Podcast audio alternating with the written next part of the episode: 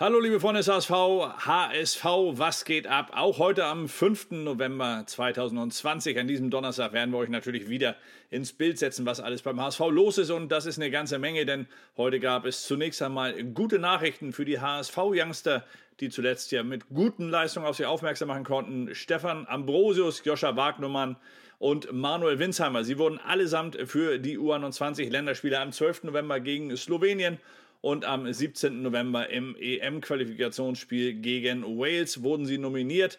Beide Spiele finden im Braunschweig-Stadion statt und die drei sind dabei. Zuletzt war es ja so, dass Winsheimer leider positiv auf Corona getestet wurde und daraufhin auch Ambrosius in Sippenhaft genommen wurde und mit ihm wieder abreisen musste. Ja, ein Traum für die drei und ein Traum für Jan Jamra wäre es, auch mal wieder in der Nationalmannschaft zu spielen, allerdings gar nicht mal unbedingt in der deutschen. Er träumt davon, in der ghanaischen Nationalmannschaft zu spielen. Zumindest hat er das den Kollegen des Hamburger Abendblattes heute Morgen äh, ver verraten. In einem äh, Podcast hat er darüber gesprochen und hat den Jungs erzählt, dass er gerne für das Land Ghana auflaufen würde. Er hat von seinem Vater, der kommt aus Ghana, dem hat er schon vor vielen, vielen Jahren immer wieder äh, gesagt, dass er irgendwann später mal, wenn er groß ist, und das ist er jetzt ja inzwischen, dass er dann irgendwann auch mal für Ghana auflaufen will. Also er träumt davon und das, obwohl er die Landessprache so noch gar nicht spricht, aber das soll ja nicht immer ein Hindernis sein ja, die Corona-Krise an sich, sie hat den HSV natürlich genau wie uns alle fest im Griff und der HSV, er hat natürlich auch auf seine äh, Art darauf zu reagieren. Noch ein paar Vorschläge in petto, unter anderem auch denen der Anteilsverkäufe zumindest sind die Anteilsverkäufe beim HSV grundsätzlich Thema.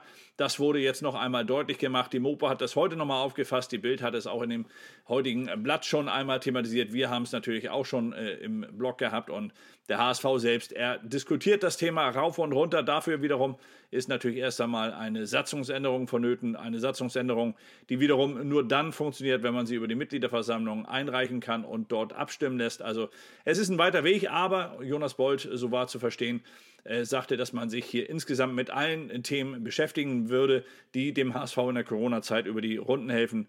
Und auch wenn es das letzte oder die letzte Option wäre, auch die Anteilsverkäufe müssen dafür natürlich einmal seriös mit in Betracht gezogen werden. Ja, und wenn wir schon bei Jonas Bold sind, Jonas Bolt hat seinen Vertrag beim HSV gerade verlängert und einer, der seinetwegen, unter anderem auch seinetwegen zum HSV gekommen ist, ist Horst Rubesch und der soll nach Möglichkeit genauso wie natürlich das gesamte sportliche Leitungsteam, also Michael Mutzel, der Sportdirektor und Klaus Koster, der Chefscout, so soll auch Horst Rubesch als Nachwuchschef beim HSV bleiben und Jonas Bolt hat das sehr geschickt gemacht. Er hat dem ehemaligen HSV-Torjäger quasi den roten Teppich ausgerollt und hat gesagt, wenn er denn bleiben will, kann er quasi selbst in den Vertrag schreiben, bis wann dieser Vertrag laufen soll. Ja, weiterlaufen tut übrigens die Amtszeit von Timo Horn. Timo Horn, dem Supporterchef, der eigentlich abtreten wollte. Im November sollte die neue Wahl stattfinden. Sven Frese hatte sich mit einem Team hier, dem Team von Timo Horn oder dem dann ehemaligen Team von Timo Horn entgegengestellt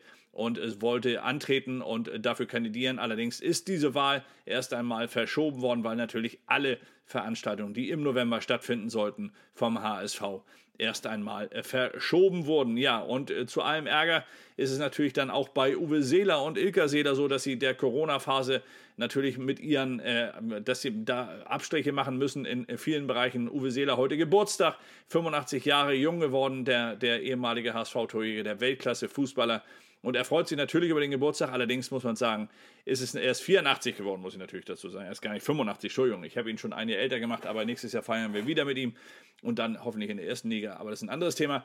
Ähm, Uwe Seeler, er, er, hat heute mit Ilka Seeler zusammen ein schönes Interview in der Hamburger Morgenpost gegeben und hat sich dort auch unter anderem einmal über das Thema Corona ein bisschen unterhalten, wobei ich da jetzt gar nicht Uwe Seeler zitieren wollen würde, sondern eher Ilka Seeler. Ilka Seeler war nämlich sehr, sehr deutlich und sagte, es beeinträchtigt uns schon schwer. Ich lese das mal ab.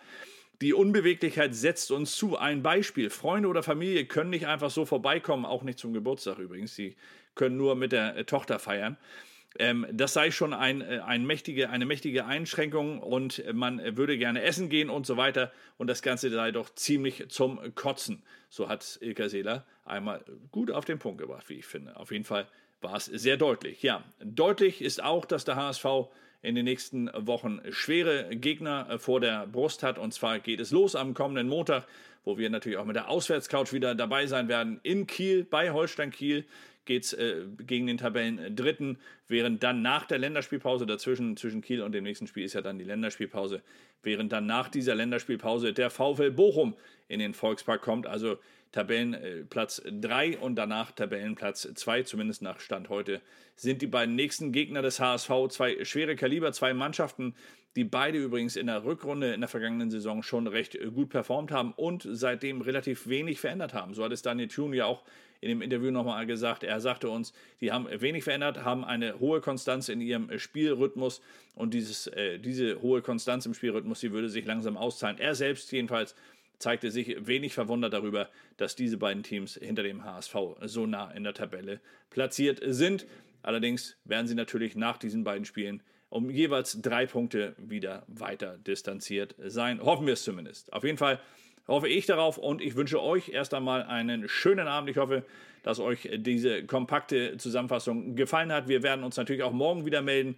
Allerdings werde dann nicht ich am Start sein, sondern dann wird der Kollege am Start sein, nämlich Guido wird für euch hier sein und wird euch dann einmal alles zusammenfassen. Ich werde gleich im Blog noch einmal euch alles zusammenfassen, was heute so am Tag passiert ist. Unter anderem geht es dabei natürlich dann auch noch einmal über die Führung des HSV, wer denn dort jetzt aktuell äh, das Sagen hat und wie es da in den nächsten Wochen und Monaten auch weitergehen soll. Also, bis dahin, euch allen einen schönen Abend, genießt ihn, wo auch immer ihr seid, was auch immer ihr macht und vor allem bleibt gesund.